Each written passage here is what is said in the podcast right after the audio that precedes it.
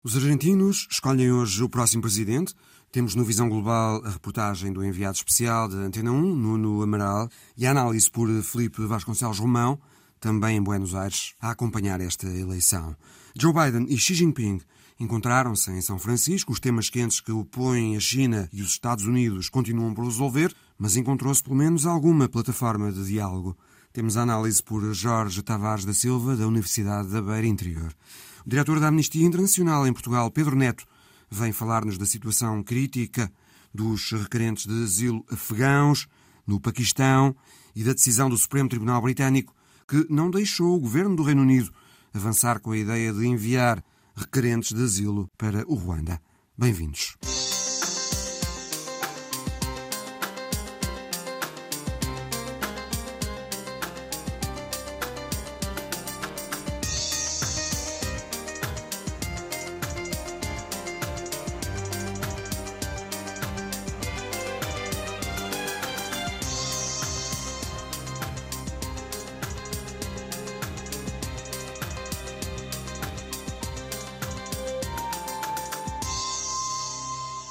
Antes de mais, a reportagem de Nuno Amaral, que ouviu em Buenos Aires apoiantes de Sérgio Massa e de Javier Milei, os homens que discutem hoje quem vai ficar afinal na Casa Rosada, sede da presidência da Argentina. Mudança, uma mudança urgente. É a motivação de parte dos 36 milhões de eleitores argentinos. Eu creo que a discussão nestas eleições não é tanto ideológica, sino que se, se necessita um cambio, se se quer um cambio ou não se quer um cambio. É urgente um cambio, uma mudança. Nicolás Silingo Brusca, esse é meu nome. Nicolás representa esse espírito. Tenho 25 anos.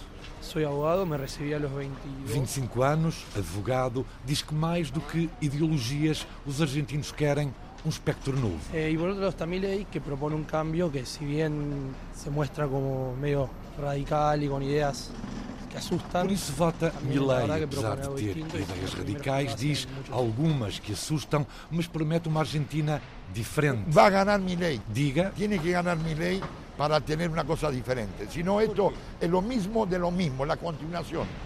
Corrupção, corrupção e corrupção. Voltemos a Nicolas, o advogado que não olha para a ideologia de Javier Milei, o candidato que promete acabar com a corrupção, privatizar alguns ministérios, acabar com vários institutos públicos, o candidato de extrema-direita apadrinhado por Trump e por Jair Bolsonaro. Massa representaria quatro anos mais de corrupção, de, de um Estado enorme. E diz que com Sérgio Massa, o ministro da Economia peronista, a Argentina terá mais quatro anos do mesmo. Corrupção, um Estado gigante e com metade da população a não conseguir chegar ao fim do mês. Lá está, um câmbio. Se gana Massa, estamos arruinados na segunda Venezuela. E se gana Milei, temos esperança. Interrompeu outra vez? Amigo, suerte, graças. Sorte, obrigado.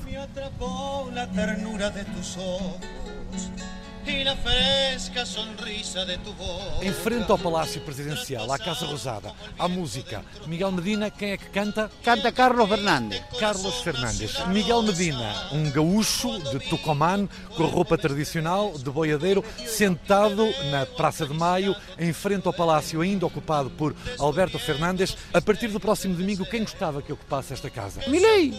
Diz que quer que seja Milei, e Milei porquê? Miente, miente, miente, miente. Olha o que passa. Eu vou votar Milei. Diz que todos os políticos mentem, mentem e por isso vota Milei. E Milei, Javier Milei, não mente? E por agora não se vê nada, viste que miente, pero os outros mienten mucho.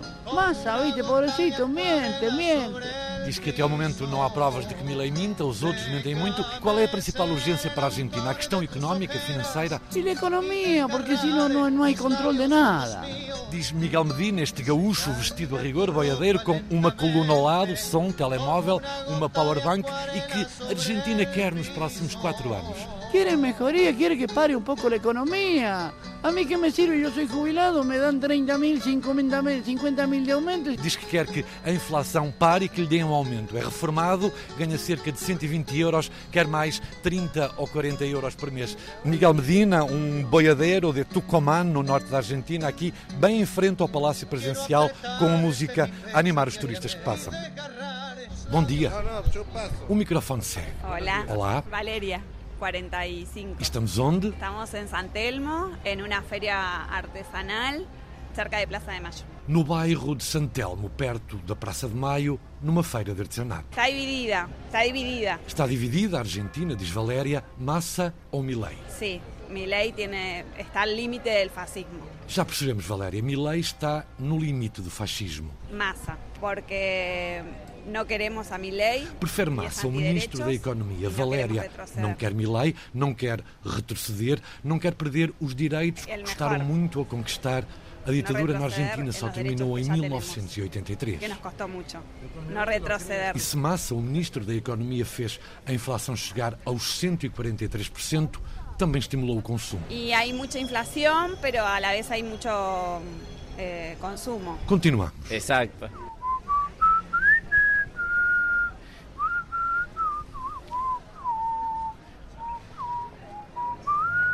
El día que me quieras, de Gardel, Carlos Gardel. Sim, o dia em que me queiras, Carlos Gardel. El día que me quieras, la rosa que engalanas se vestirá de fiesta con su mejor color. Y al viento las campanas dirán que tú eres mía. Bueno, Gardel, num bairro típico de Buenos Aires. estamos acá en el principio de donde comienza la Feria Artesanal de San Telmo. A uma centena de metros da Casa Rosada, o Palácio Presidencial. E como se chama? Leo, Leonardo. Leonardo quer ver massa na Casa Rosada. Diz que a maioria dos argentinos quer massa para seguir com a estabilidade no país. Diz que as pessoas podem dormir tranquilas, sabem que o governo as vai ajudar. hay una cierta estabilidad para mucha gente. Mucha gente se puede ir a dormir tranquila sabiendo que de pronto va a cobrar una ayuda. E com Milei, Y con mi ley va a ser medio como... acredita Leonardo que com Milei a Argentina fica no tempo de Maurício Macri, presidente entre 2015 e 2019. Fechou ministérios, acabou com a estabilidade e os progressos registrados no tempo de Cristina Kirchner, em que se vivia melhor, em que as favelas da capital estavam a melhorar de condição. E a Argentina, Leonardo, como está? El país está de- por un lado, el país está bien. Lo que no está bien es de. Leonardo acha que o país está bem. Mal está grande parte da população que está a sofrer por um conjunto de abanões políticos em alguns anos. De. Leituras de Uma Cabeça, a de Leonardo, o feirante que canta Gardel. Por una cabeza de un noble potrillo que verá en las canas. Na, na, na, na, na. Diga, ¿Por qué no me gusta mi ley? então, Massa. e porquê? Porque no me gusta mi ley. Pode explicar melhor? No me gustan sus ideas, me parece muy violento. Prefiero eh, que no. E vota massa só por isso? Eh, Me gustan las ideas que dicen Massa igual. Diz que porque gosta das ideias de massa, o candidato que se aproxima das pessoas que precisam de ajuda, já o outro, Milei, representa o contrário. Ayuda, como que. Y, el otro caso no, al contrario. Saímos. El día que me quieras, la rosa que engalanas se vestirá de fiesta con su mejor color. Y al viento las campanas dirán que tú eres mía. Vamos con el cambio, cambio, dólares, euro real, cambio, compro dólar, cambio, cambio, cambio. É uma cantilena constante no centro de Buenos Aires.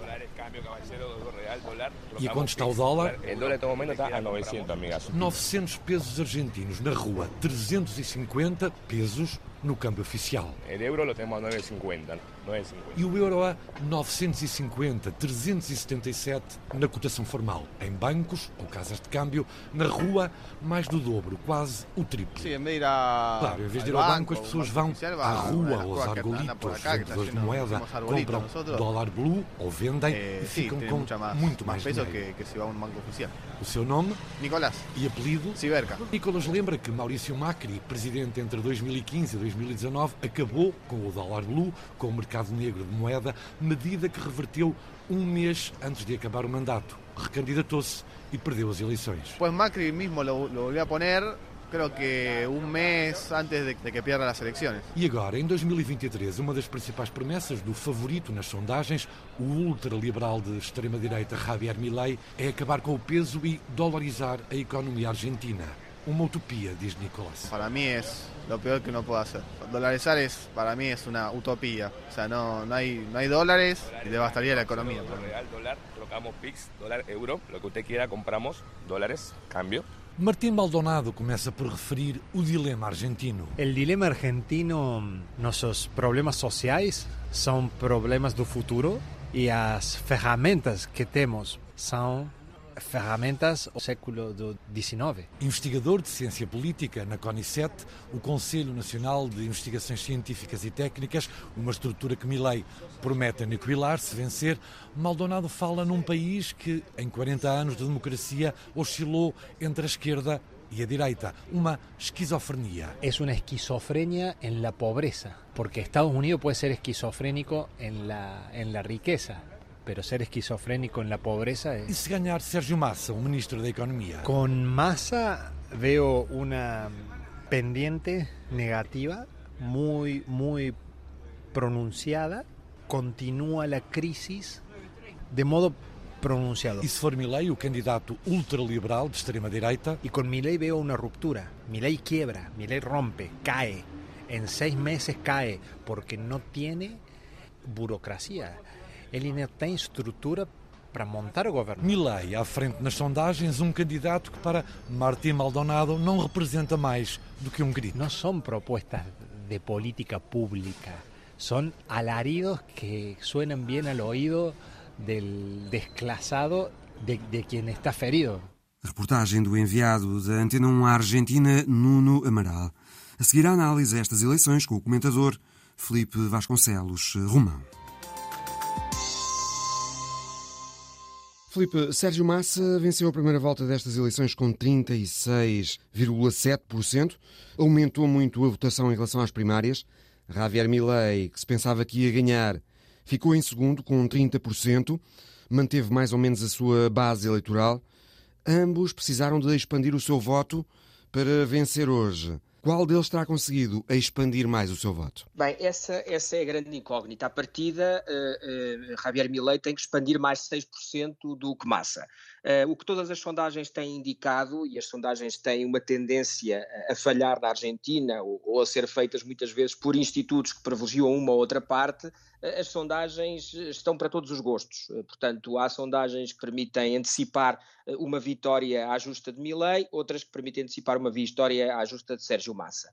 As grandes, eu diria que há dos dois lados aspectos fortes. Milley conseguiu ir buscar uh, o apoio do PRO, que é uma parte dos Juntos pela Mudança, da coligação que tinha apoiado Patrícia Bullrich e que foi a base uh, eleitoral de Maurício Macri, o que esteve no poder de 2015 a 2019. Maurício Macri permitiu... que também deu apoio a Milley. A Milley. Isso permitiu a Milley uh, uma E já agora, Filipe, Patrícia Bullrich, que ficou em terceiro lugar na primeira volta. Isso permitiu a Milley institucionalizar-se. No entanto, esta também é a maior debilidade, uma vez que, ao institucionalizar-se, quebrou-se o discurso alternativo de combate à casta, eh, uma vez que uma parte considerável daquilo que Milley eh, denomina como casta estão hoje na sua base de apoio por terem apoiado a sua candidatura da primeira para a segunda volta. E isto levou a um certo afastamento dos apoiantes de Milley mais ideológicos que não ficaram satisfeitos com esta fusão com o centro-direita ou com a direita democrática conservadora, se lhe quisermos chamar. Já Sérgio Massa continua a ser um ministro da Economia de um governo com péssimos resultados do ponto de vista das suas contas, do ponto de vista da estabilidade económica do país. Cumpriu já algo que parece inusitado, uma vez que ganhou a primeira volta, justamente sendo, sendo o ministro da Economia responsável por um governo que tem para demonstrar 150% de inflação este ano em perspectiva. Um, no entanto, conseguiu uh, projetar uma certa imagem de democrata, de homem institucional, face ao, ao alternativo e face à incerteza de alguém uh, que não tem propriamente uma estabilidade ou não projeta uma estabilidade do ponto de vista político e até mesmo pessoal. E o ponto alto desta comparação terá sido o debate do domingo passado, em que de uma forma muito clara Sérgio Massa se impôs a um Milei muito mal preparado uh, e a um Milei hesitante que projetou essa incerteza, que projetou essa insegurança uh, na forma como debateu com Massa. A grande questão é que também nas eleições argentinas, à semelhança do que acontece hoje nos Estados Unidos da América, em determinados países da Europa, nós estamos com eleitorados muito polarizados. Há uns anos poderíamos dizer que um mau debate poderia servir para alterar algo e, e para alguma perda de votos atualmente com um cenário muito polarizado, eh, os debates parecem tender mais a consolidar os apoios do próprio candidato eh, e a rejeição do candidato adversário. A candidata terceira classificada na primeira volta, a conservadora Patrícia Bullrich, deu apoio a Milei, mas, eh, por outro lado, 19 dos 23 governadores na Argentina apoiaram Massa, o que é que poderá ter mais peso? Digamos que há uma decomposição muito clara do, do, da grande coligação de centro-direita que esteve no poder entre 2015 e 2019, eh, uma vez que esta coligação é composta por partidos novos, com base na cidade de Buenos Aires, como por exemplo o PRO, que é a proposta republicana, que é o partido de Maurício Macri, e, e a, outra parte, o outro grande partido desta coligação é a União Cívica Radical, que é um partido centenário, partido histórico mais antigo do que o peronismo. Ora bem, uma parte substancial desta União Cívica Radical distanciou-se deste apoio que Patrícia Bullrich deu a Javier Milei. E também é nesse contexto que uma parte dos governadores, eh, os peronistas alinharam na generalidade com massa, mas uma parte dos governadores assumiram um voto contrário a Milei. Portanto, a grande questão é perceber se estas elites partidárias, se estes governadores têm uma capacidade de atração de voto uh, dos cidadãos ou se, dentro desta lógica que também tem sido muito marcante com a desilusão dos argentinos com a política, eh, uma lógica de eles contra nós, eles elite contra nós, povo, poderá servir de pouco, eh, eh, estes apelos das elites poderão servir de pouco face a esta lógica, que é uma lógica de desconexão com as elites. E essa é a grande incógnita, perceber se Milley consegue contrariar este apoio de uma parte das elites, ou se de facto ainda há um peso, sobretudo em bolsas, bolsas eleitorais nas províncias, em que haja uma capacidade por parte dos governadores de mobilização de voto. E pode acontecer, uma vez que há zonas muito periféricas da Argentina em que, de facto, a sofisticação do voto não é tão elevada como em zonas mais desenvolvidas. No entanto, convém também sublinhar, Mário, que a grande parte do, do eleitorado da Argentina se concentra na província de Buenos Aires, que é toda a província em torno uh, da cidade de Buenos Aires, e na cidade autónoma de Buenos Aires, que está fora da província, mas que só essa cidade tem cerca de 4 milhões de votos. Ora, entre a cidade e a província, nós estamos a falar de aproximadamente 50% do eleitorado da Argentina, ou talvez um pouco mais. A coligação A Liberdade Avança de Javier Milei são seis partidos do centro à extrema-direita sem uma boa organização de base. O contrário, a União pela Pátria de Sérgio Massa são 18 partidos peronistas com uma boa organização de base. Isto, teoricamente, poderá jogar a favor de Massa? Efetivamente, o que nós temos é, nesta mudança da primeira para a segunda volta, partidos que já têm uma certa base, como é o caso do PRO, de uma parte do PRO, que têm uma máquina que lhes permite profissionalizar a campanha de Milley. E tem, de resto, havido um debate dentro da própria campanha entre aqueles que são os, os partidários de Milley originais e os novos militantes ou os novos apoiantes de Milei que entraram entre a primeira e a segunda volta. E dentro desse contexto, estes novos militantes que entraram com Maurício Macri à cabeça têm como objetivo também profissionalizar essas estruturas que são importantes no dia do voto. Agora, efetivamente, sobretudo na província de Buenos Aires, que é a grande base eleitoral do peronismo, eh, há uma enorme consolidação por parte do Partido Justicialista, pela União pela Pátria, pelos outros partidos que o apoiam, e isto é muito importante e terá sido também muito importante na hora de mobilizar o eleitorado para a vitória na primeira volta de Sérgio Massa. Portanto, as estruturas, os sindicatos de voto em parte poderão funcionar e isso, evidentemente, eh, faz com que um partido ou uma coligação mais estruturada, um candidato que tenha por base um partido e uma coligação mais estruturados, pode ter vantagens claras no dia da, da, eleição.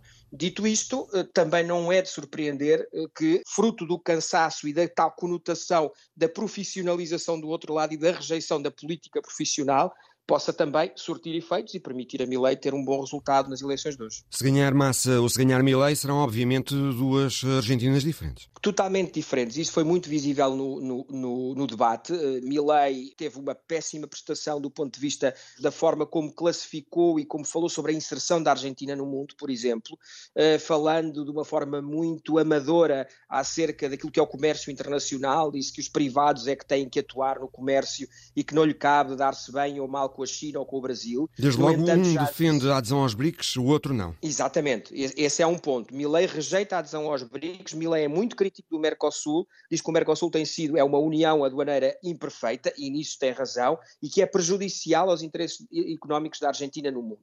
A grande questão é que eh, não é possível ter uma inserção internacional do ponto de vista comercial sem o papel do Estado em enquadrar qual é essa, essa inserção e como é que se baliza esse comércio. Milley é um libertário no entanto, acaba por ser utópico desse ponto de vista, da sua perspectiva, obviamente, uma vez que considera que um privado pode interagir com quem bem entenda a nível mundial. Ora, isso não é verdade, uma vez que há um enquadramento, a Argentina é parte de organismos internacionais, a Argentina está inserida num sistema que é balizado por organismos internacionais e nem, nem por exemplo, os Estados Unidos da América, que são um país eh, que tem uma, uma matriz liberal clara, conseguem levar a cabo os, os seus agentes económicos privados relações comerciais com agentes económicos de outros países sem o enquadramento do Estado. Então houve um certo lirismo por parte de, de, de Milley, que foi muito combatido de uma forma muito assertiva por massa. Dito isto, também se detecta em massa uma ideia de ruptura gradual eh, com o kirchnerismo, com o kirchnerismo a tendência mais esquerdista que tem dominado o peronismo nos últimos 20 anos.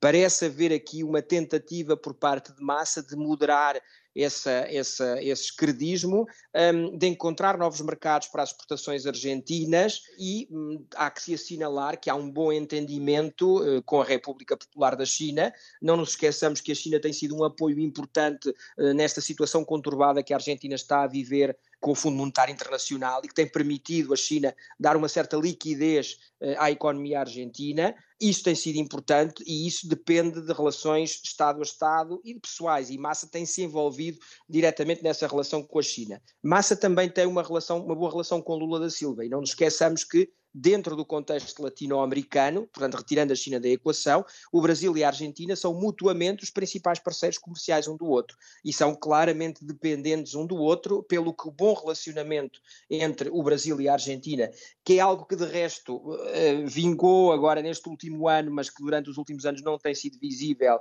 pela presença de Bolsonaro no, no poder no Brasil e Alberto Fernandes na Argentina, o olear dessa boa relação entre os dois países é também uma das, das dos trunfos que Massa tem para apresentar e que pode ser benéfico para a inserção uh, económica da Argentina na sua região. Ganhe quem ganhar tem de ter como prioridade atacar o problema mais aflitivo hoje para os argentinos, uma inflação altíssima e um elevadíssimo custo de vida. Sim, eh, uma inflação muito alta, uma profunda instabilidade, uma, uma espécie de bicicleta em que há aumentos sucessivos dos salários todos os meses e ao mesmo tempo há aumentos dos preços, a dificuldade de obter dólares nos mercados internacionais, o, o, facto de a Argentina ter um câmbio fixo que fomenta o câmbio paralelo e, e sobretudo, uh, há também depois aspectos estruturais. Uh, a Argentina teve este ano a maior seca registada da sua história num país profundamente dependente das exportações do setor agroalimentar, eh, nomeadamente do soja, isso terá dificultado a entrada de 40 a 50 mil milhões de dólares na economia argentina uh, em, 2000, em 2023. Portanto, uh, uh, para já há estas questões que não são resolúveis através de medidas de decretos e de legislação e de decretos presidenciais, digamos assim, mas para lá disso há, uma grande, uma, um grande trabalho que este governo não tem feito e que muito provavelmente, quer seja por parte de Milei, quer seja por parte de Massa, exigirá medidas duras para a cidadania argentina. Por outro lado, também a solução que Milei apresenta a este respeito, que é acabar com o peso e, dolarizar a economia, acabar com o Banco Central, também eh, a ser implementada, o que parece difícil, uma vez que é difícil que Milei venha a contar com os apoios no Congresso para poder aprovar uma solução drástica deste género, teriam eh, eh um impacto muito duro nesse período de transição para o dólar eh, para a generalidade dos argentinos. Portanto, ganhe um ou ganhe outro, uma vez que nenhum dos dois contará com uma maioria no Congresso, perspectivam-se cenários duros para a cidadania argentina Argentina, para a economia argentina, e um período mais um conturbado neste país que tem décadas e décadas de crises constantes uh, no, no, na, sua, na sua história, na sua política e na sua economia. Filipe Vasconcelos Romão, muito obrigado. Obrigado, bom dia, Mário. Joe Biden e Xi Jinping estiveram reunidos esta semana à margem do Fórum da Cooperação Económica Ásia-Pacífico, em São Francisco, um ano depois de se terem encontrado pela última vez. Na linguagem diplomática, Biden falou em algumas das mais construtivas e produtivas discussões que teve com Xi nestes dois anos e Xi Jinping disse que o planeta Terra é suficientemente grande para os dois. Mas não houve declaração conjunta. Jorge Tavares da Silva, especialista em assuntos chineses, professor da Universidade da Beira Interior. Boa tarde. Começando Boa tarde. pelo que se conseguiu em São Francisco. Conseguiu-se um compromisso para reabrir os canais de comunicação militares que foram encerrados há mais de um ano, depois da visita de Nancy Pelosi a Taiwan, vão ser reabertos para impulsionar a transparência e evitar potenciais erros de cálculo perigosos. Os Estados Unidos tinham dito que esse era o principal objetivo do encontro. Em que medida é importante a reabertura desses canais? Bom, eu acho que nesse sentido, no sentido da abertura dos canais, foi, foi positivo este encontro entre Xi Jinping e Joe Biden porque era exatamente nesse sentido, no sentido de não termos uma escalada do conflito que pudesse desequilibrar uh, as, uh, o contexto internacional e particularmente na, na, na Ásia-Pacífico, e de alguma forma isso foi conseguido, ou pelo menos esse compromisso foi conseguido. Por parte dos Estados Unidos, nós temos três grandes áreas que podemos dizer que, que, que, foram alcançadas. Por um lado, aquilo que se chama uma espécie de, de, derivado do ópio, um produto próximo do ópio, que é o fentanil, eh, em que os Estados Unidos pediram à China para travar ou tentar controlar o comércio ilegal uh, desta, vou-lhe chamar droga. E a China, mata... Jorge, concordou em regular as exportações de componentes para a produção desse opiáceo, o fentanil, Sim. responsável por milhares de mortes nos Estados Unidos. A verdade é que já foram feitas antes promessas idênticas a Obama e a Trump com poucos efeitos práticos. Sim, e até inclusivamente, e já agora, não é só nesse caso, mas por exemplo, quando aqui há uns anos uh, o Xi Jinping também se comprometeu em não fazer alargamento, expansão na Ásia-Pacífico ou nas ilhas do, do Mar do, do, Sul da China e depois não cumpriu.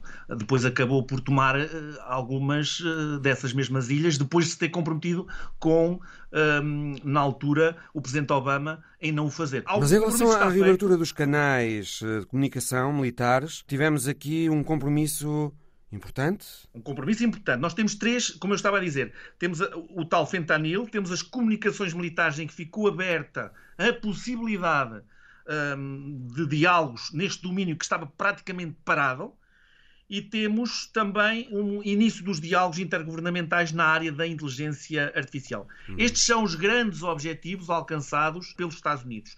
Por parte da China, o que conseguiu foi um abrandamento das sanções que lhe foram aplicadas em função do contexto dos uigures na região de Xinjiang. E, portanto, foi possível, foi um encontro possível com estes acordos nestes domínios e com eh, a parte empresarial muito interessada eh, em, em dialogar com eh, a, a, parte americana, os empresários americanos muito interessados em dialogar com Xi Jinping no sentido de serem-lhes facilitadas as suas atividades comerciais. Portanto, desse ponto de vista, há aqui um, um mini sucesso em todo este processo. As grandes questões, as grandes competições, as grandes tensões, essas vão permanecer. Entretanto, precisamente, sobre o nuclear na Coreia do Norte, por exemplo, não houve avanços, não houve acordo sobre a criação de um fórum para discutir limites à aplicação de inteligência artificial no controle de arsenais nucleares, apesar de uh, China e Estados Unidos uh, se terem comprometido em continuar a conversar, não é, nesta matéria, mas nem a China nem os Estados Unidos querem perder poder nuclear, continua a haver desacordo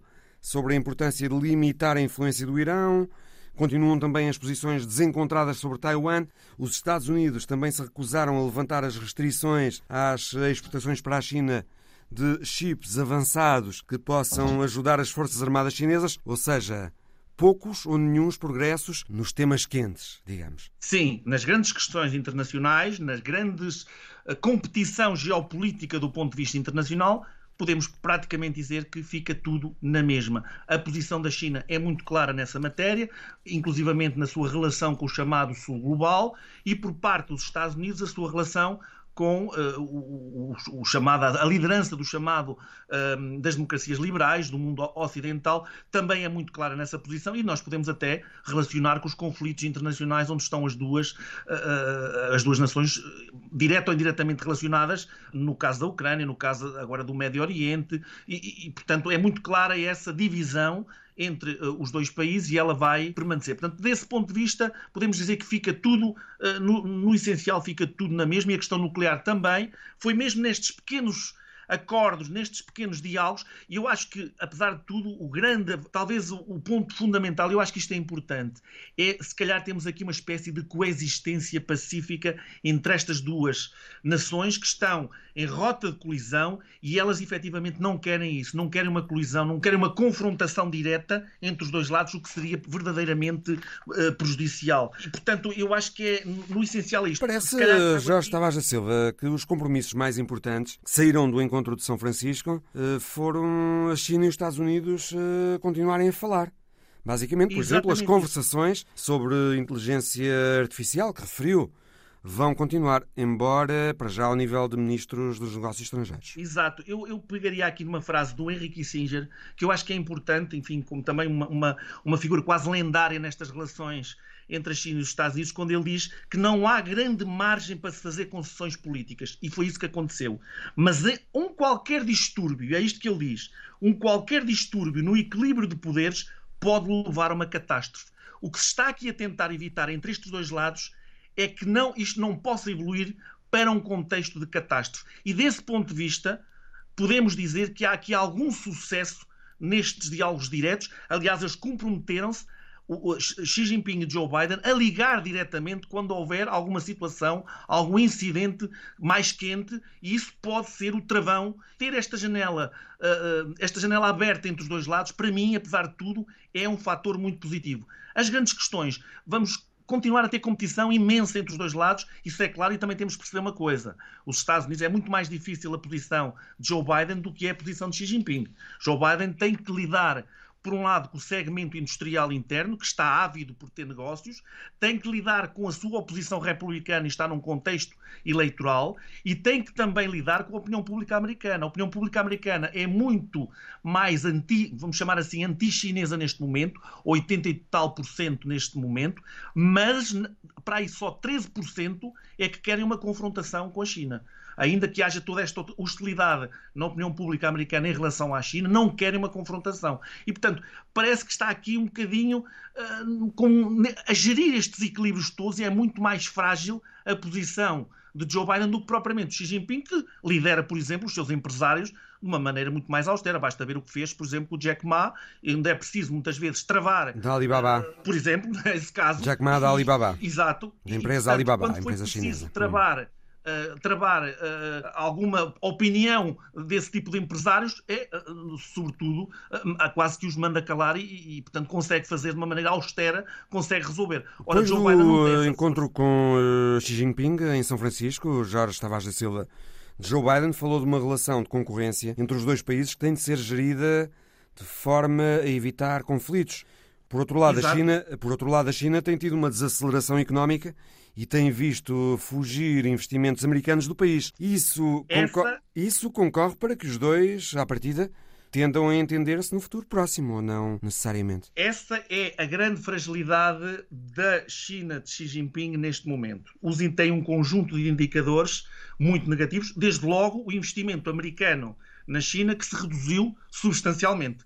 E a China, como está numa espécie de desaceleração económica, tem, de alguma forma, necessidade de dialogar com os Estados Unidos e, portanto, também está a aproveitar o momento para isso mesmo. Depois tem outros indicadores uh, muito assustadores. A Bolsa de Valores, por exemplo, de Xangai, tem caído de uma maneira muito uh, vertical. Por outro lado, temos o desemprego, e esse é o mais assustador, de tal forma que os indicadores de desemprego jovem na China deixaram de ser publicados, para termos noção da sensibilidade que existe com este domínio.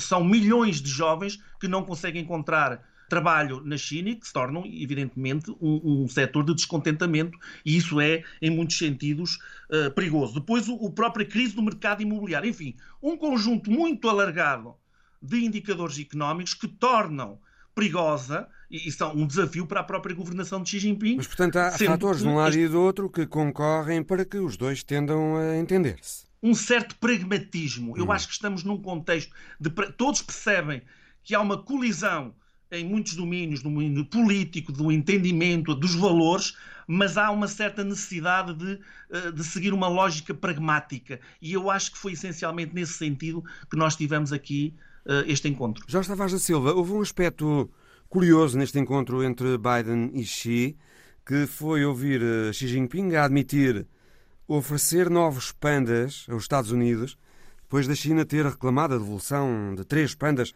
ao zoológico Smithsonian.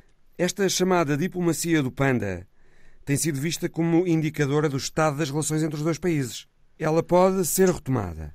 Isso é um bom sinal? Sim, Sim, é, é muito curioso. Eu, eu lembro-me que há uns anos, quando estive em Taiwan, quando exatamente a, a, a China continental se tentou aproximar de Taiwan, na altura, na liderança de Taiwan de Ma Ying-jeou, foi exatamente através uh, da cedência ou da oferta uh, de pandas para o zoo de Taipei um sinal de boa vontade, de, de, de, de, bom entendimento entre as partes e, portanto, utiliza-se essa simbologia, que é muito importante na, na cultura chinesa, utiliza-se essa simbologia para tentar aproximar as partes. Também isso aqui, voltou a acontecer em São Francisco. Isso voltou a acontecer e já agora também São Francisco é uma cidade emblemática nas relações entre uh, os Estados Unidos e a China, não só pela importante Chinatown, era ali que também uh, onde uma grande comunidade chinesa no século do século XIX para o século XX uh, foi exatamente para essa parte dos Estados Unidos. Portanto, Belíssima Chinatown em São Francisco, de resto. Exatamente.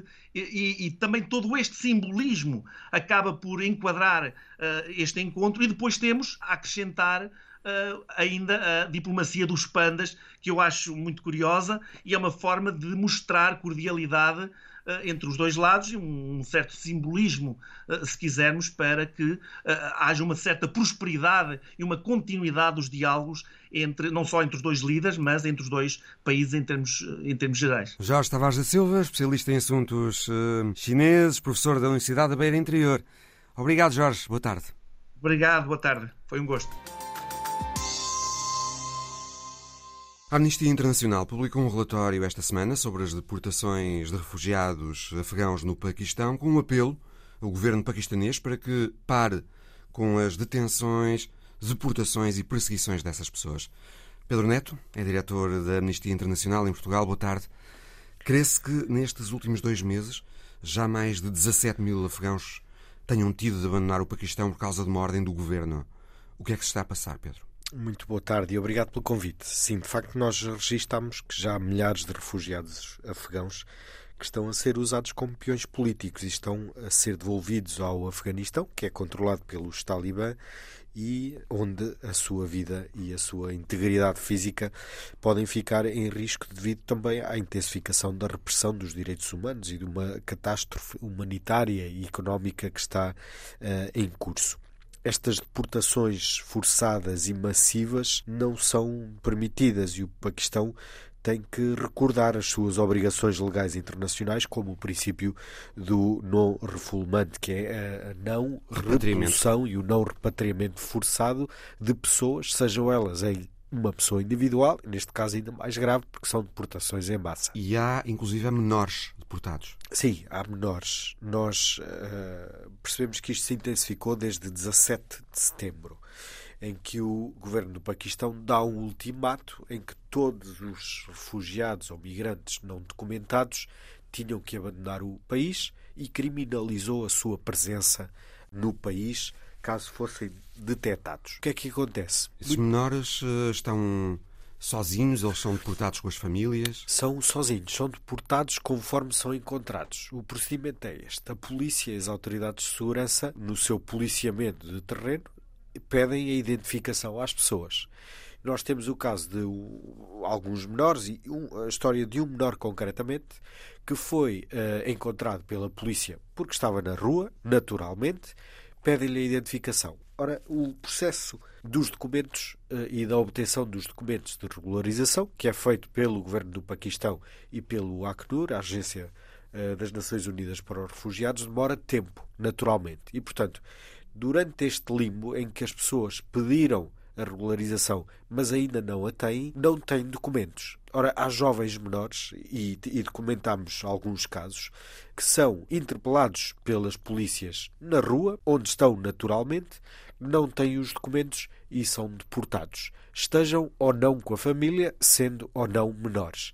E temos casos de jovens que foram deportados, jovens, crianças, adolescentes, que são deportados e a família não sabe deles. Foram deportados para o Afeganistão e hoje a família que está ainda no Paquistão não sabe do paradeiro deles. E isto é gravíssimo. Ora, esta situação uh, começou a 17 de setembro. Foi quando saiu a ordem para que as pessoas que estão sem papéis irregulares no Paquistão deixassem o país até 1 de novembro. O que é que terá desencadeado isto? Eu creio que ah, estas pessoas estão a ser usadas como peões uh, e estão a ser usadas como arma de arremesso para com o, nas relações com o Afeganistão. Aquilo que o Paquistão não se pode esquecer é que não pode usar estes milhares de pessoas que estão a fugir pela sua vida famílias inteiras. E, e, este assunto não nos é indiferente, porque Portugal acolheu famílias uh, uh, de afegãos e nós, da Amnistia, também denunciou as dificuldades que era, inclusivamente, o acesso à Embaixada de Portugal na altura. Aquilo que está a acontecer é muito grave, porque o Paquistão está também a deportar outros grupos de pessoas vulneráveis, além de crianças, as mulheres, que vivem uh, no Afeganistão numa repressão crescente e que é crescente sob o regime dos Talibã. Também jornalistas que, no seu trabalho eh, de jornalismo normal, em que dizem a verdade ao poder, em que expõem aquilo que os talibãs estão a fazer e que correm risco de vida se voltarem para o Afeganistão. Do mesmo modo, até nacionais paquistaneses, e neste caso paquistanesas, mulheres paquistanesas casadas com homens afegãos e que tenham pedido asilo no Afeganistão, correm o risco também delas de serem deportadas ou de ficarem sozinhas. Nós temos até relatos de mulheres que têm dormido completamente cobertas com o seu véu, nem para dormir o retiram em casa, porque têm medo das rusgas policiais e policiais de polícias masculinos. E, portanto, é toda esta ansiedade e, e tensão constante em que estas pessoas vivem não é aceitável e o governo do Paquistão tem que cumprir as suas obrigações em termos de direito internacional na matéria que diz respeito a direitos humanos para garantir a segurança e o bem-estar destes refugiados afegãos e que estão dentro das suas fronteiras. Pedro Neto, conheceu-se finalmente esta semana a decisão do Supremo Tribunal Britânico sobre o plano do governo de enviar os requerentes eh, de asilo no Reino Unido para o Ruanda.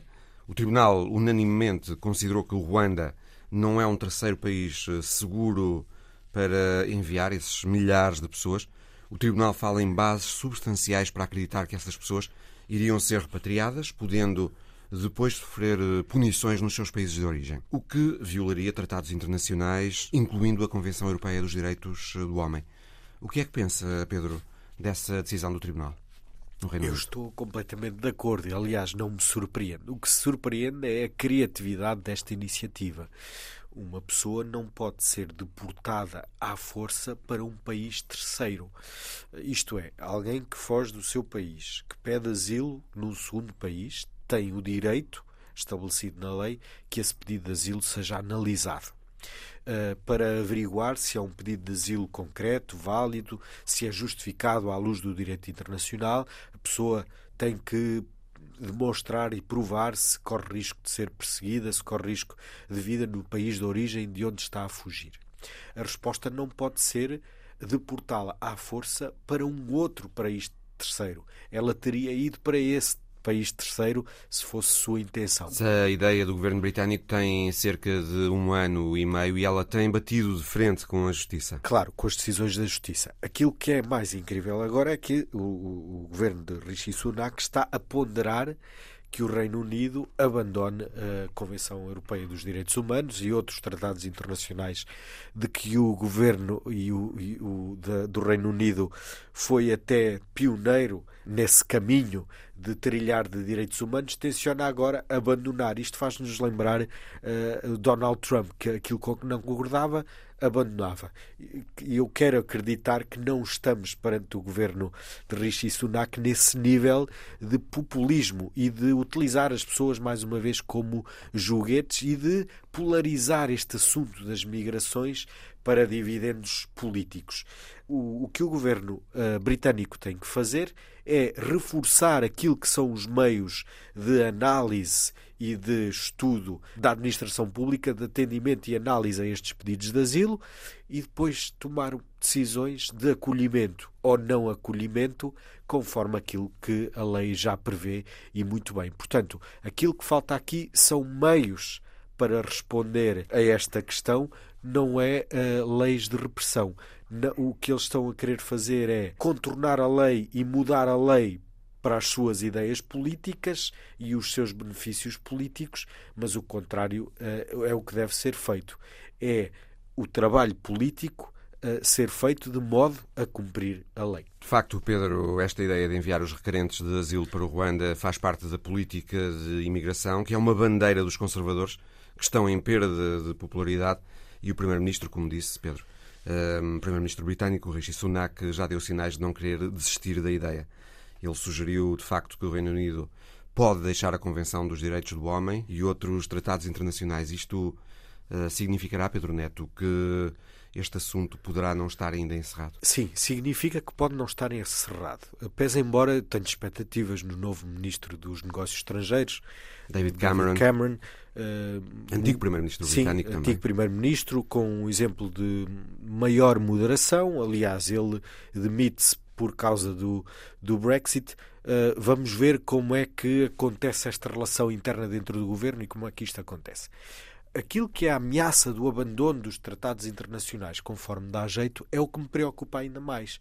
Porque se começa a fazer escola, todo aquilo que é o edifício do direito internacional humanitário, dos direitos humanos, tudo aquilo que é o contrato social internacional que tem garantido eu ia dizer relativa paz, mas isso não é verdade, infelizmente, mas que tem garantido uma certa ordem internacional e uma certa organização, pode nos fazer recrudescer muitos anos para trás.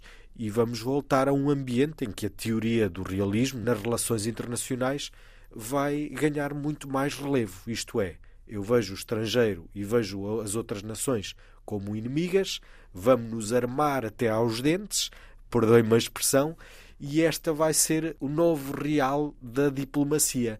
Olhar para o outro como um potencial inimigo, quando temos que perceber que estes tratados permitiram que o mundo e as nações se vissem como parceiras. E isso, até em termos económicos, trouxe mais valias ao mundo eu espero que os líderes políticos tenham esta consciência destes pequenos passos que se estão a dar, que podem ser de facto o abrir caminho para algo bastante mais grave. Pedro Neto, diretor da Amnistia Internacional em Portugal, muito obrigado. História da semana de Alice Vilaça chega-nos do Japão. No Japão, os cães também vestem kimono. Os cães e os gatos também é um sinal dos tempos, dirão alguns. Num Japão cada vez mais envelhecido, uma cerimónia que tradicionalmente seria destinada a crianças tem agora novos destinatários. Animais de estimação. Amigos de quatro patas que são vistos como filhos dos donos. Esta semana, cães e gatos foram o centro das atenções no santuário de Zama, a sudeste de Tóquio onde, vestidos a rigor, entenda-se de kimono, os animais de quatro patas receberam bênçãos. Os donos pedem saúde e vida longa para cães e gatos.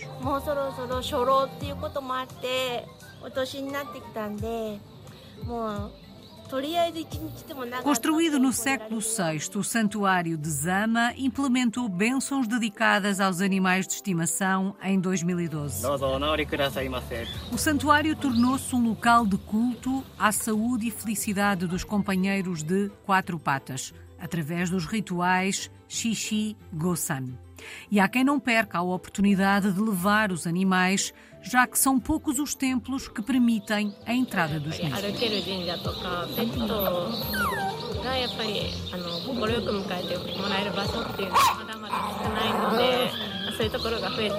O ritual Shishigo-san, que significa 7, 5 e 3 em japonês, é tradicionalmente destinado às crianças quando atingem determinada idade.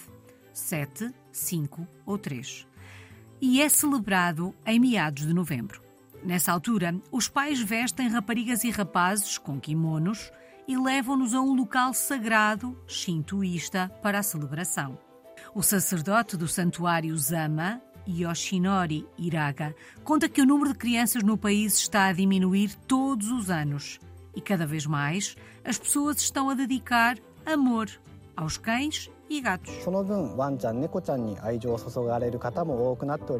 A taxa de natalidade do Japão diminuiu pelo sétimo ano consecutivo em 2022, atingindo um mínimo histórico, ao passo que as mortes aumentaram para um máximo nunca antes registado no país. O Visão Global volta para a semana. Até lá!